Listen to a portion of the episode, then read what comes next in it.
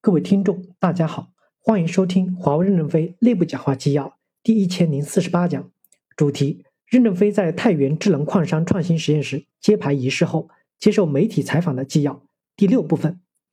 本文刊发于二零二零年二月九日，山西太原。接上文。新华社记者提问：您准备奋斗到什么年龄休息？任正非回答说：现在的关键不是什么时候退休，而是退休之后干什么。我太太说。你可以喝茶，我上午可以喝茶，下午再喝茶就睡不着了。那找不到可娱乐的项目，暂时只有继续干活。希望你们帮我创造一个娱乐的项目。我这个人有个缺点，就是没什么兴趣爱好。南华早报记者提问：在二零二零年的初，华为的目标是活下去，现在活得挺好的。二零二一年目标之什么？未来三年华为发展最需要什么？现在如果有一大批的科学家可以为华为工作三年。或者可以从实体清单立马去除，您会做一个什么样的选择？任正非回答说：“美国把我们从实体清单拿出去，应该是非常困难的。我不是说不可能，但是是极其困难。基本上我们不去考虑这个问题，而是踏踏实实的把能做的产品与服务做好，让一部分客户相信我们。我们欢迎科学家，养得起天才。现在我们只想自己多努力，努力寻找能生存下来的机会。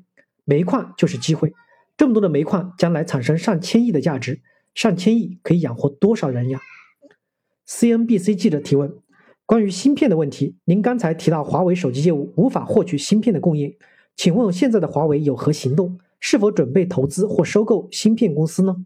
现在的华为也无法从台积电获取芯片供应，那替代方案是什么？从联发科为高端手机买芯片吗？华为未来还继续保留高端手机业务吗？还是说像荣耀一样考虑出售？任正非回答说：第一，美国政府要多考虑一下美国的芯片产业。美国把芯片看得很重，欧洲也会把芯片看得很重，日本也会把芯片看得很重。就像房地产一样，世界将来会是芯片过剩的时代，我们不可能投资芯片行业，这是沙子变电子的产业。我们的能力是数学，所以要依赖全球化解决。无论如何，我们都不会放弃全球化的理想。无论怎么制裁，怎么封锁。坚持全球化的路线不动摇，将来全世界的芯片过剩时，我想会有人求着我们买芯片的。第二，我们不要将终端只理解为手机，只要与人与物所有连接的东西都叫终端。